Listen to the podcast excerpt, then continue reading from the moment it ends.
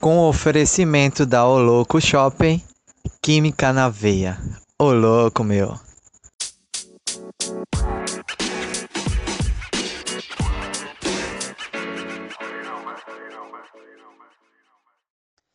Saudações, meu querido Luciano.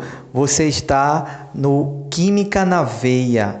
E nesse episódio você vai conhecer uma ligação interatômica muito especial, que é a ligação covalente, que também é conhecido como ligação molecular. Esse tipo de ligação vai ligar átomos que eles vão ter aí como característica a condição de ser não metais. Tá lembrado que na tabela periódica a gente tem essa divisão entre metais e não metais.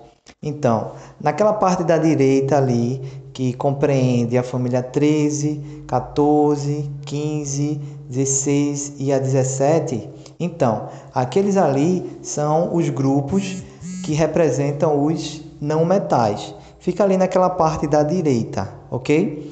E tem também o hidrogênio, que no caso ele está lá no grupo 1, mas temos que destacar isso, muito importante que o hidrogênio ele não é um metal, ele é um não metal. Então, além desses que ficam na parte da direita, se, junta, se juntam-se a eles o hidrogênio, certo?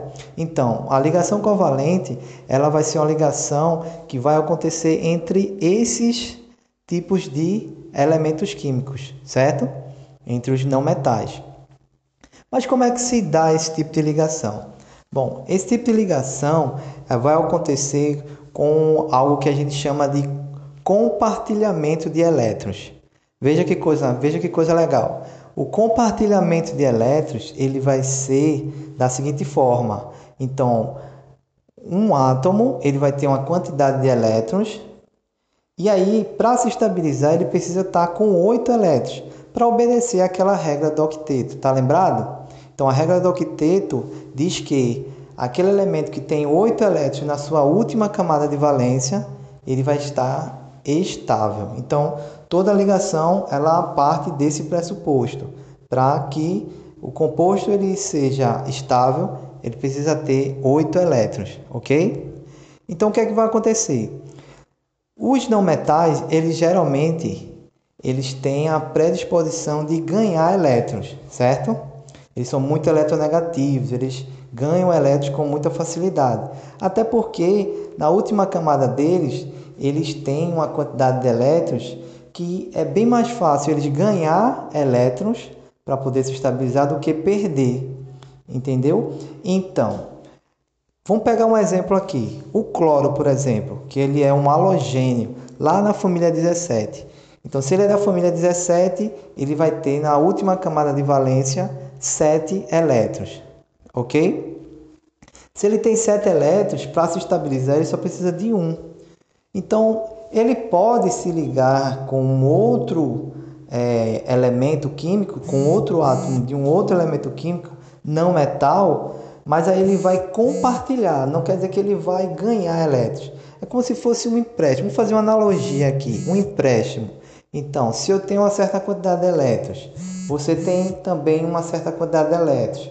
E aí, para a gente se dar bem, para a gente se estabilizar, então a gente pode ali meio que emprestar um ao outro esse elétron, de forma que esses elétrons eles sejam dos dois, e aí a gente se estabiliza juntos. Não é uma coisa bonita? Então, se você observar o exemplo do cloro, vamos pegar aqui o gás, o gás cloro, que é o cloro 2. São dois átomos de cloro ligados. Então, o cloro ele tem sete elétrons na última camada. Então, se eu pegar um desses elétrons e deixar para ser compartilhado, da mesma forma que o outro vai fazer a mesma coisa, o outro átomo, então esse par de elétrons ele vai estar para os dois. E aí o que é que acontece?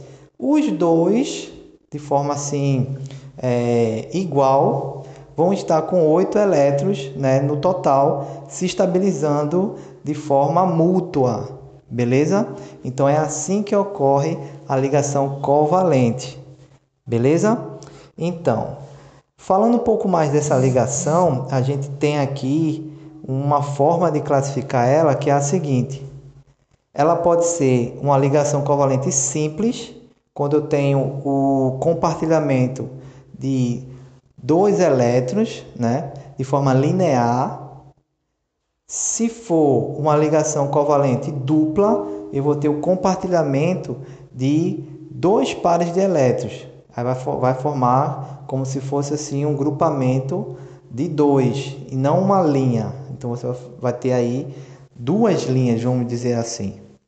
E eu tenho a ligação covalente tripla, que aí é quando você tem um compartilhamento de três grupos de elétrons, de três pares de elétrons. Isso fica bem claro para você na fórmula eletrônica, ou também conhecida como fórmula de Lewis.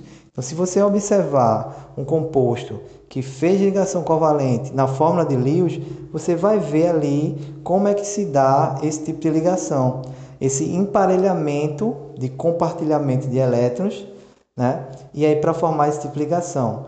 E na fórmula estrutural, aí é que você tem a visão de como é que se faz a ligação, que é só mesmo indicando o traço de qual tipo de ligação está sendo formada ali, se é simples, se é dupla ou se é tripla.